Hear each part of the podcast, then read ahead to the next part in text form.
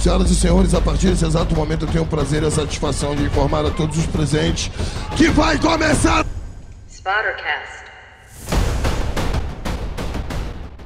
Seu podcast de política internacional feito por internacionalistas.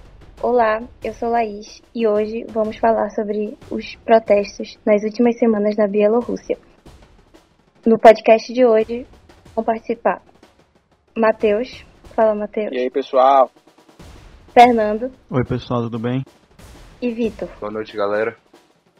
Eu não sei se vocês têm acompanhado nos últimos dias e semanas, é, uma nova onda de protestos tem afetado a Bielorrússia e deixado o leste europeu em tensão.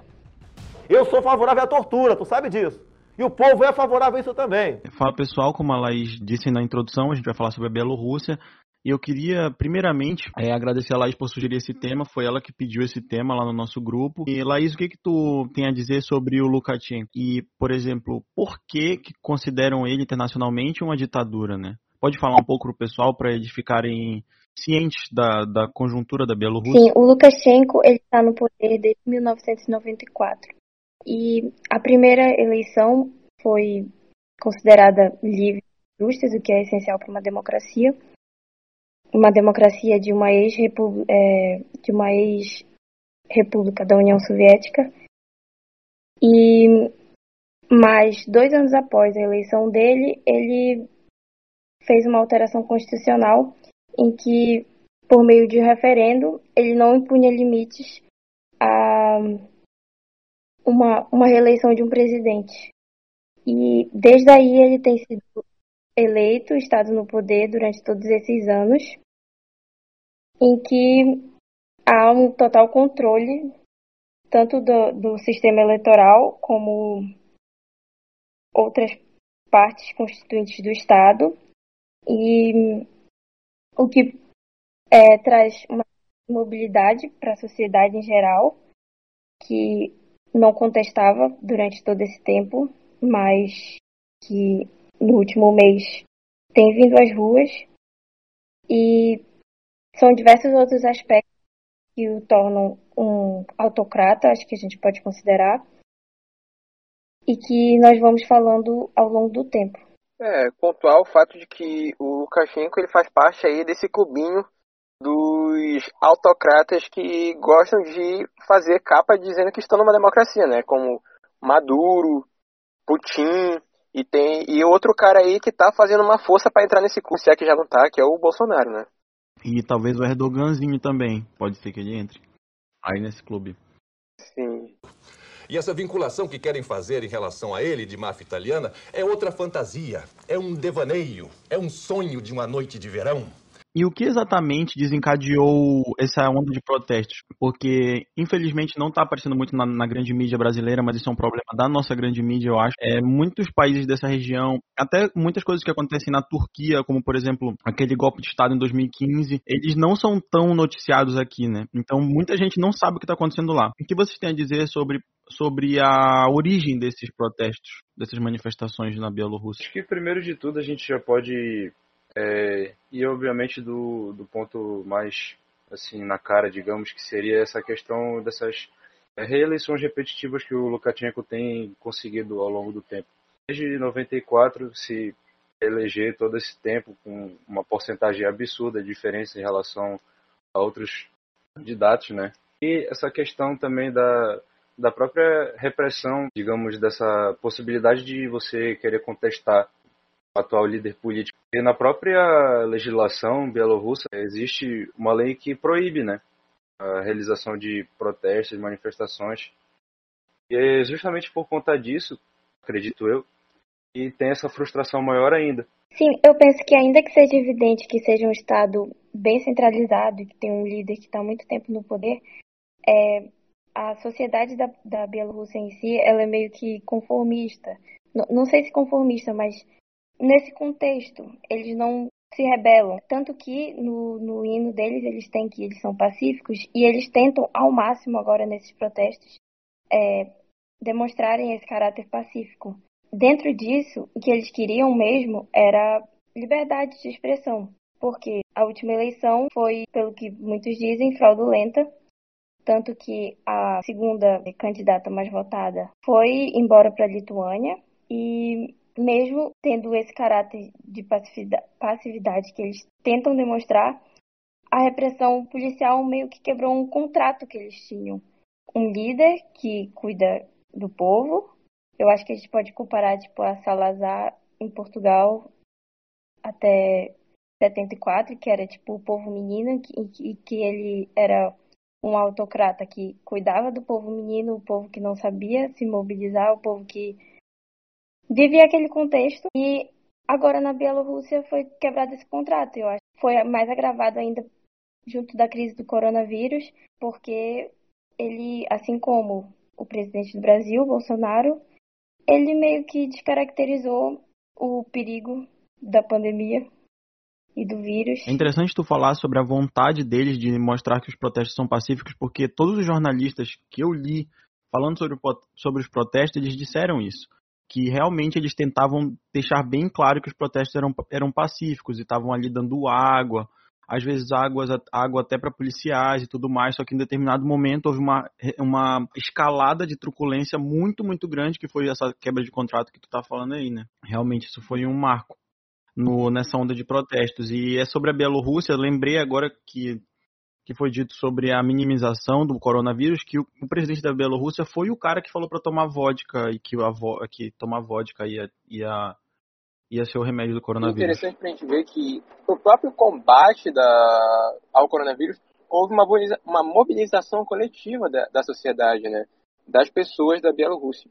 E voltando à questão da violência policial, muitos horrores foram é, comentados, principalmente é, abusos psicológicos e físicos, agressões psicológicas e físicas durante as detenções, né? E é uma coisa que uma coisa interessante que a gente pode pontuar é que a polícia ela priorizava sempre esses ataques mais brutais, mais pesados em homens. E aí foi aí que mulheres elas se organizaram, se vestindo de branco e carregando rosas para poder alertar os policiais para pararem de seguirem ordens criminosas por parte que vinham do governo. E essas mulheres, sabendo que elas não seriam atacadas da forma tão exitosa como os homens, elas foram lá e se organizaram para poder minimizar isso. Aí a gente volta voltando para a questão da solidariedade, a gente vê que exemplos muito importantes aqui.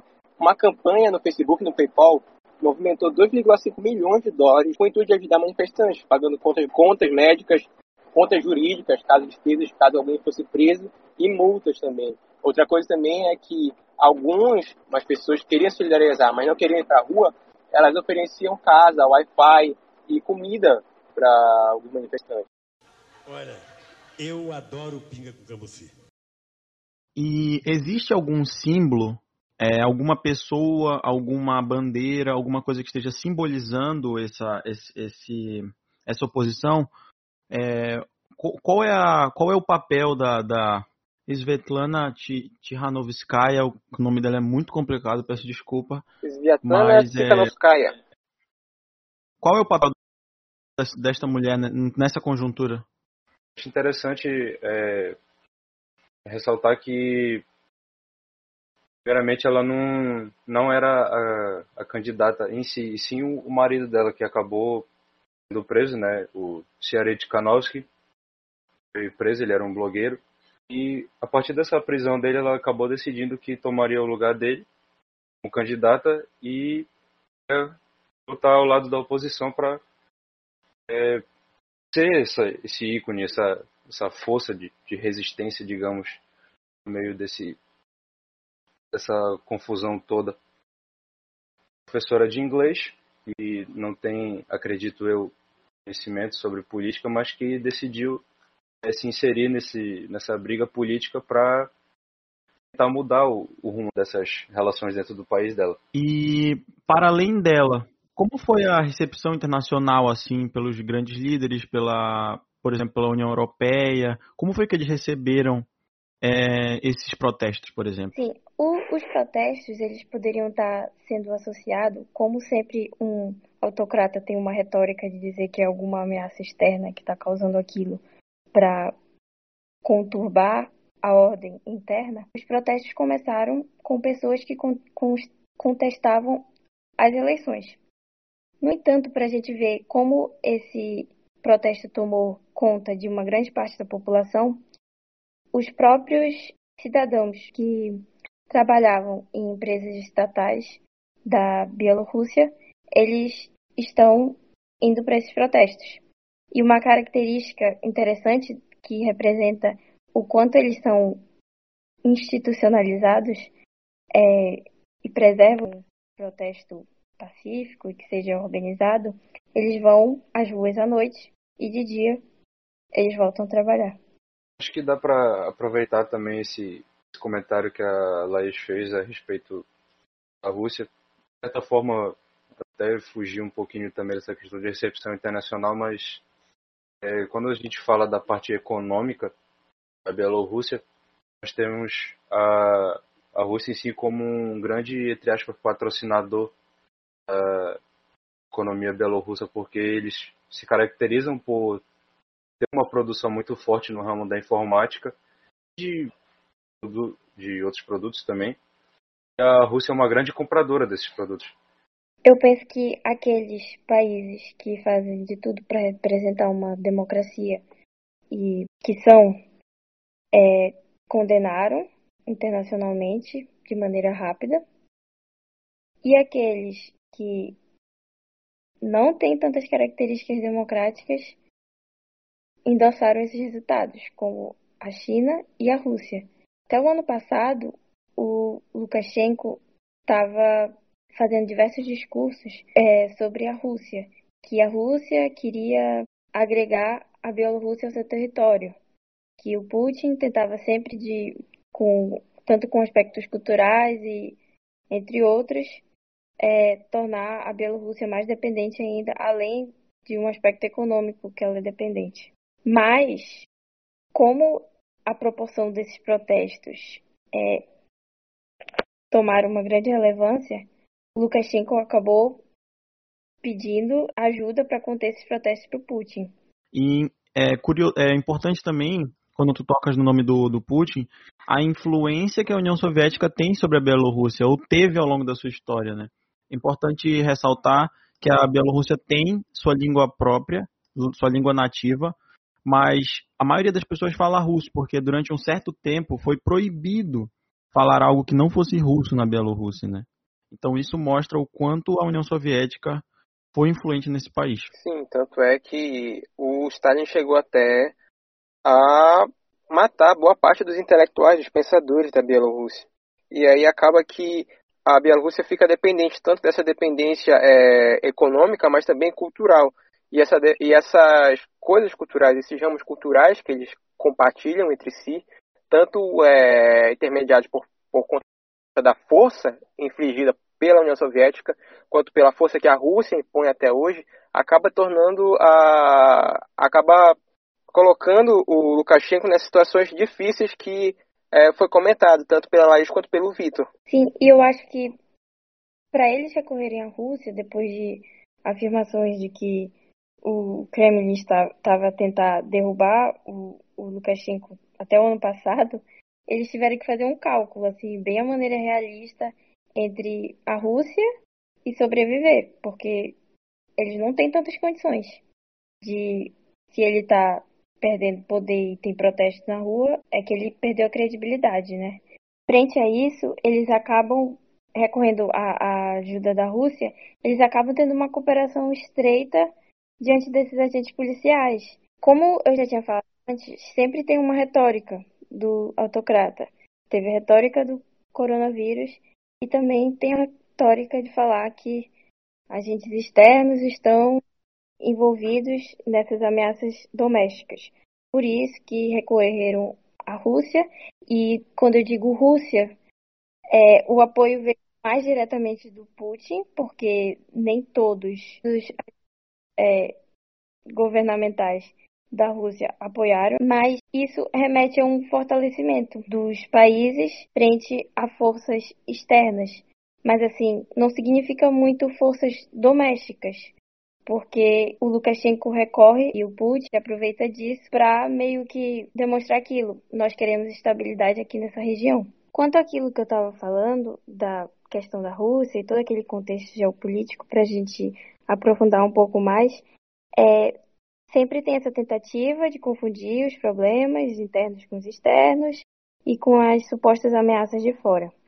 Mas, naquela região, esse problema ainda se refere à OTAN, porque tem países vizinhos que recentemente entraram na OTAN. A Polônia e a Lituânia são um exemplo desses países.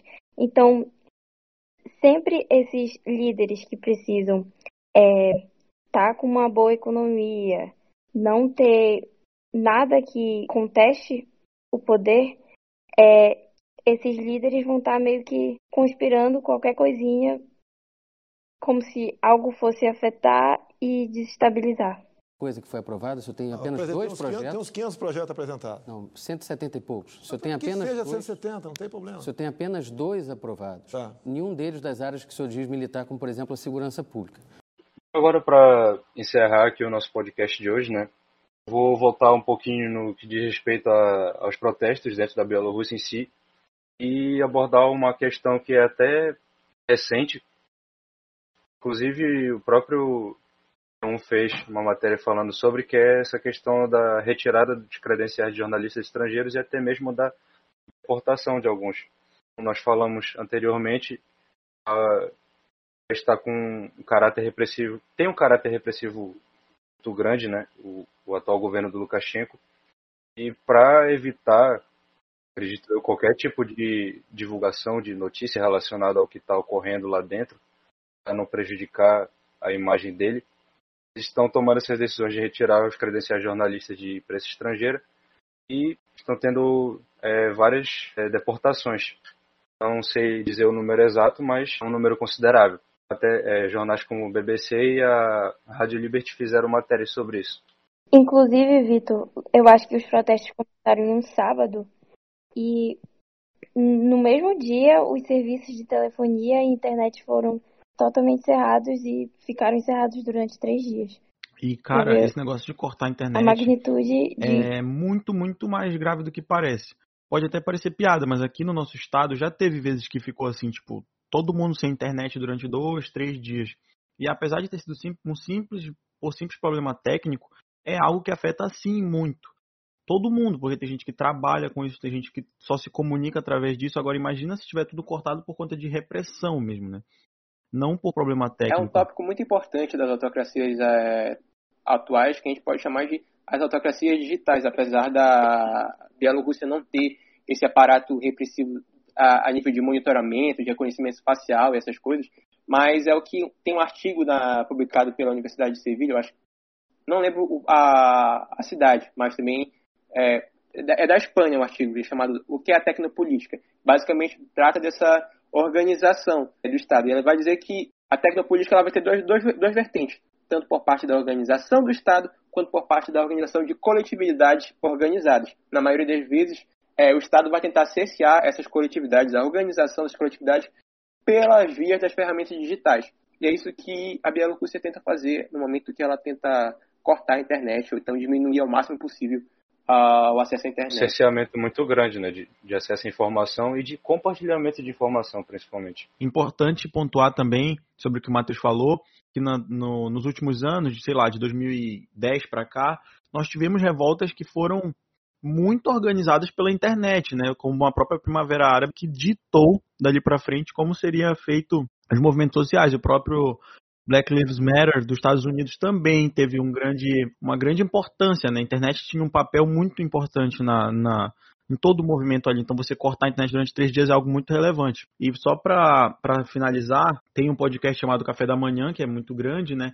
Eles tiveram contato com uma jornalista, Ana Estela de Souza Pinto. Vocês podem ouvir esse podcast, é muito bom, inclusive, que é Bela, Belarus, a última ditadura da Europa.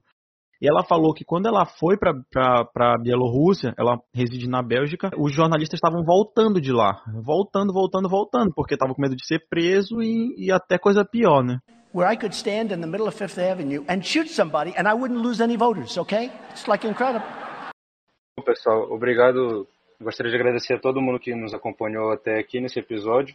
É, queria falar também que nós estamos muito felizes pelo feedback que nosso último podcast teve, nós tivemos um, uma repercussão muito positiva. E é isso, espero que todos tenham gostado. Estamos esperando vocês no próximo. Até a próxima, galera. Falou, galera. Abraço. Falou, pessoal. Tchau. Who am I? Why am I here?